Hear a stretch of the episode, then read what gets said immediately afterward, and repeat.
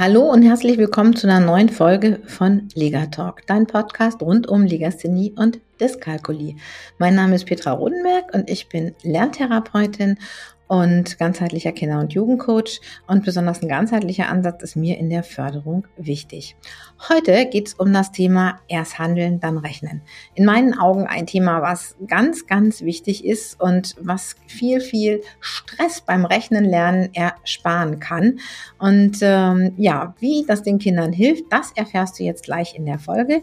Ich freue mich, wenn wir hier die nächste Viertelstunde miteinander verbringen dürfen. Und ähm, ja, wenn du zu dem Thema Fragen hast oder auch schon Erfahrungen mit Handeln gemacht hast oder mit Rechnen mit Material, was man dann eigentlich nicht wieder los wird, dann lass mir super gerne einen Kommentar da.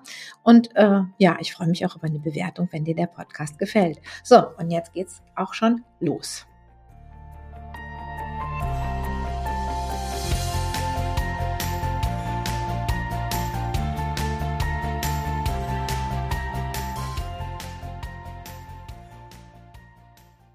So, und jetzt geht's auch schon los mit unserem Thema ähm, erst handeln, dann rechnen.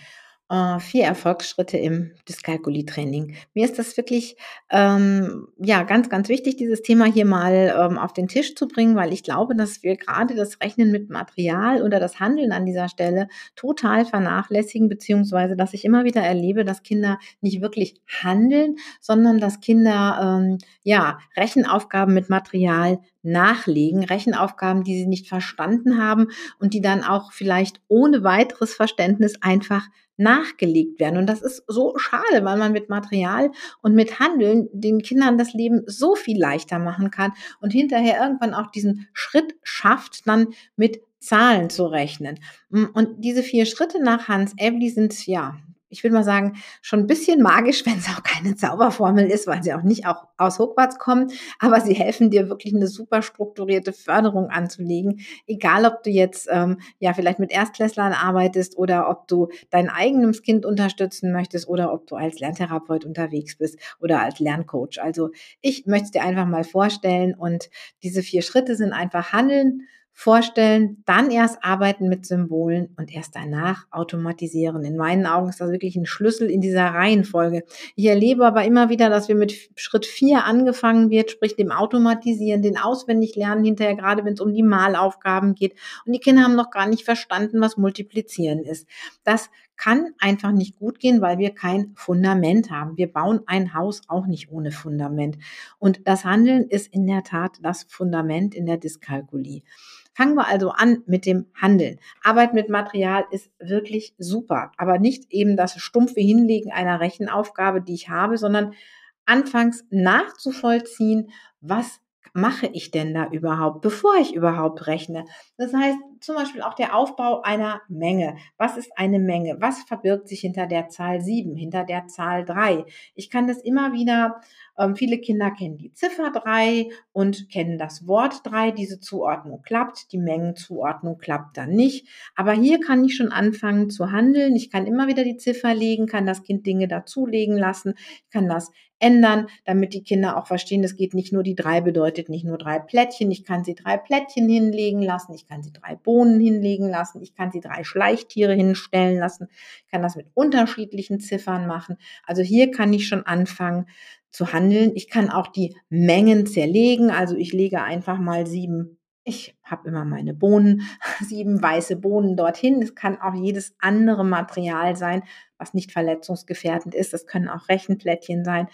Und dann lasse ich das zerlegen. Ich lasse es zerlegen, äh, ja, wie es einfach geht und guck, was das Kind daraus macht. Wie kannst du das zerlegen? Was kommt dahin? Zähl die eine Hälfte, zähl die andere Hälfte von dem, was du zerlegt hast. Da können die tollen Rechenhäuser, die wir immer in den Rechenbüchern sehen, wo oben dann vielleicht die sieben steht und dann steht auf einer Seite steht eine Hälfte von Zahlen und die Kinder sollen dann immer auf die sieben ergänzen. Das ist schon ein Schritt zu weit. Die Kinder müssen tatsächlich dieses Zerlegen erst handelnd üben. Ich meine Kinder, die Schwierigkeiten haben, Kinder, die das Ganze schon verstanden haben, wunderbar. Aber diese Übung, was kann ich aus der 7 machen, was kann ich aus der 6 machen, was kann ich aus der 8 machen, ähm, festzustellen, dass ich bei ungeraden Zahlen nie zwei gleiche Hälften bekommen kann. All diese Dinge kann ich handelnd machen, bevor ich rechne. Und das kann jedes Kind mitmachen, ob es Schwierigkeiten hat an dieser Stelle oder nicht. Das heißt, ich nehme das Kind erstmal mit, ich hole es erstmal ab. Und das finde ich ganz, ganz wichtig. Wenn das passiert ist, erst wenn dieses Handeln wirklich verstanden ist, ich kann da zum Beispiel auch tolle Geschichten drum erzählen. Also da kann ich jetzt zum Beispiel sagen, was weiß ich, da gehen zwei Kinder spazieren und der eine findet drei Herzsteine und der nächste findet vier Herzsteine legen Sie Ihre Herzsteine zusammen, dann können wir zählen, wie viele Herzsteine Sie gemeinsam haben. Ähm, und wir können überlegen, können Sie sie so aufteilen, dass jeder gleich viel bekommt. Wir stellen auf einmal wieder fest, nein, das geht jetzt nicht. Und weil es ja sieben ist, wir können es auch ähm, in dem Falle nicht teilen mit unseren Steinen. Und das geht eben auch zu verstehen, dass diese Dinge eben, ich bringe Dinge zusammen, ich lege Dinge wieder auseinander. Ich kann das später machen, wenn ich den Zehner aufbauen will. Ich kann erst handelnd erfahren, was multiplizieren bedeutet und es dann in Rechenoperationen um übersetzen. Ich glaube, dieser Schritt der Vorstellung, Rechnen ist etwas Abstraktes, aber wenn ich die Vorstellung vollzogen habe, fällt es mir leichter, etwas zu abstrahieren, als wenn ich mir nicht mal vorstellen kann, was da passiert. Und erst ähm, genau. Wenn ich nach dem Handeln diese Vorstellung an den Mann gebracht habe, also das Kind handelt, dann versuchen wir es in eine Vorstellung zu bringen, dass es sich vielleicht einfach in seinem Kopf vorstellen kann, was es da tut. Das heißt, dann hat es die Steine vielleicht nicht mehr. Ähm, wir können dann vielleicht auch versuchen, ob wir ähm, dem Kind noch Bildmaterial zur Hilfe geben. Aber schön ist natürlich, wenn ich vom Handeln in den Schritt zwei in die Vorstellung komme und wenn ich das dann gemacht habe, dann kann ich mit Symbolen arbeiten. Symbole sind in diesem Fall das Pluszeichen, das Minuszeichen, die Ziffer 3. Das heißt, wenn ich mir jetzt wirklich vorstellen kann, was hinter einer Ziffer steckt, dann kann ich auch anfangen, mit dieser Kinder, äh, mit dieser Ziffer zu rechnen. Oder auch wenn ich ein Rechensymbol habe und weiß, was das wirklich bedeutet. Also ich wirklich ganz, ganz oft gemacht habe, ich nehme das eine und dann lege ich etwas dazu und dann wird es mehr. Und wenn ich diese Handlung vollzogen habe, sowohl handeln als auch in der Vorstellung, dann kann ich auch anfangen, das Pluszeichen dazu einzuführen.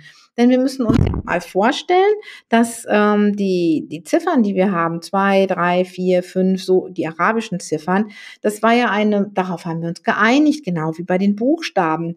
Und ähm, die könnte ich ja auch mal ersetzen. Das mache ich übrigens manchmal aus Spaß für die Erwachsenen auf einem Elternabend, dass ich die Ziffern, die wir kennen, durch andere Symbole ersetze. Und dann stellen Erwachsene auf einmal fest, wie schwierig es für sie ist, wenn sie denn rechnen wollen. Und darum ist es so wichtig, bevor wir an die Symbole gehen, dass die Kinder erst handelnd verstanden haben, worum es geht und dann in ihrer Vorstellung verstanden haben, wo es geht, wie es geht. Und dann können sie eben anfangen, mit den Symbolen zu arbeiten. Vielleicht dann erstmal die Symbole ihrer Handlung zuordnen und nicht umgekehrt der, dem Symbol eine Handlung zuordnen, sondern umgekehrt. Ich habe eine Handlung und der ordne ich das Symbol zu. Und wenn das funktioniert, wenn das wirklich funktioniert, dann ist es total wichtig. Dann dürfen wir automatisieren, weil wenn ich verstanden habe, was Malen nehmen bedeutet, dann kann ich mir alle möglichen Hilfsmittel suchen, um schneller zu werden und dann auch eben zu automatisieren.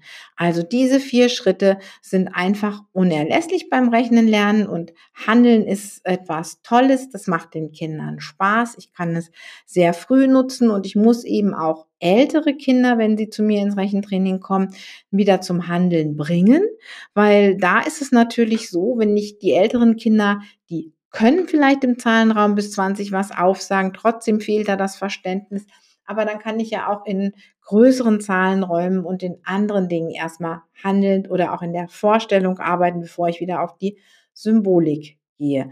Wenn du mehr dazu wissen willst, dann kannst du dich gerne für unseren kostenfreien Dyskalkulie-Videokurs eintragen. Den verlinke ich hier in den Show Notes.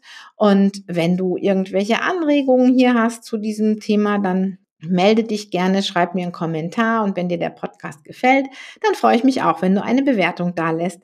Also, mach's gut. Wir sehen uns beim nächsten Mal, wenn es wieder heißt Liga Talk. Und ich wünsche dir jetzt noch einen schönen Tag. Tschüss.